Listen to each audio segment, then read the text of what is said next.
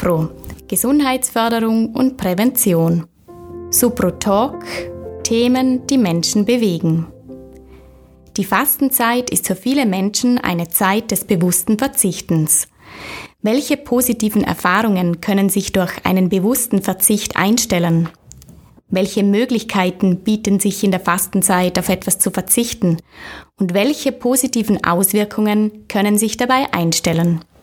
Ich unterhalte mich gleich mit Supro-Mitarbeiterin Elena Kielwein über dieses Thema. Mein Name ist Marlene Ronneck. Elena, demnächst beginnt die Fastenzeit. Mhm.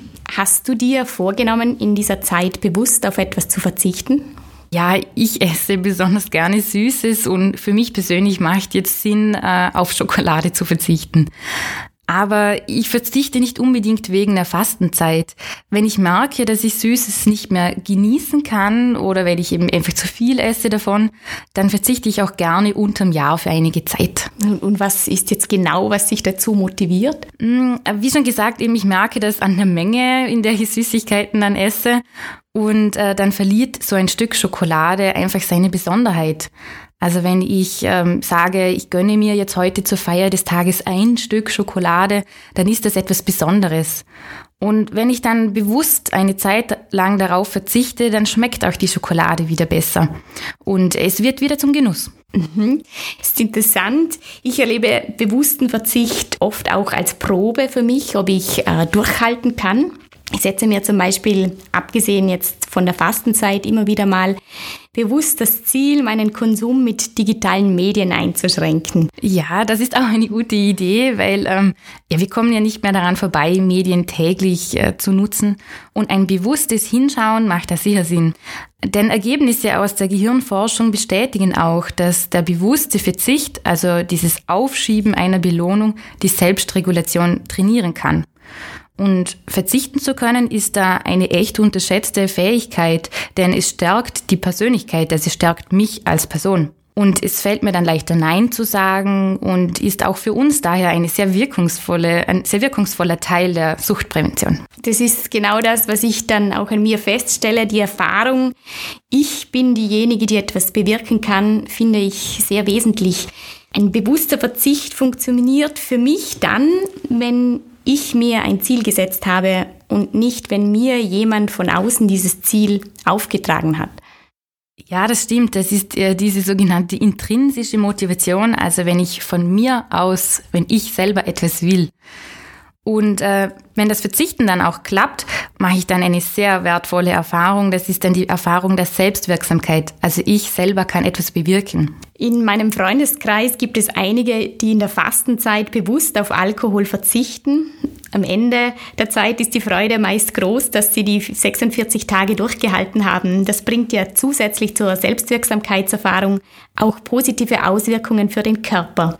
Welche Aspekte sind denn hier erwähnenswert? Wenn wir auf die körperliche Ebene schauen, äh, dann ist der Alkohol ganz klar ein Gift für unseren Körper und es schädigt unsere Organe.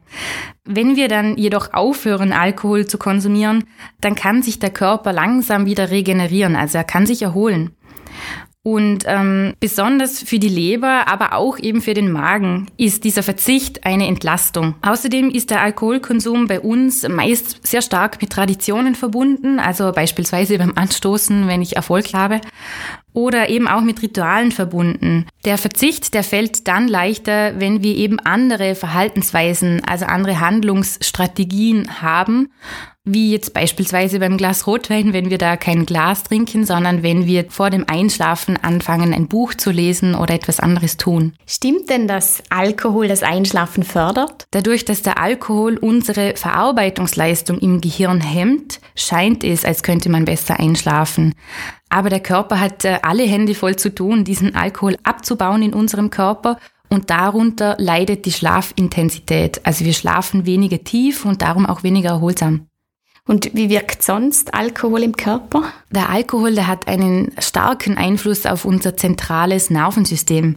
Und das zeigt sich einerseits, äh, weil wir unser Verhalten verändern, es zeigt sich in der Wahrnehmung und auch in unserem Bewusstsein.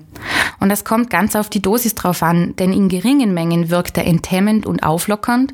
Das heißt, dass wir eher ins Reden kommen oder dass wir uns Sachen trauen.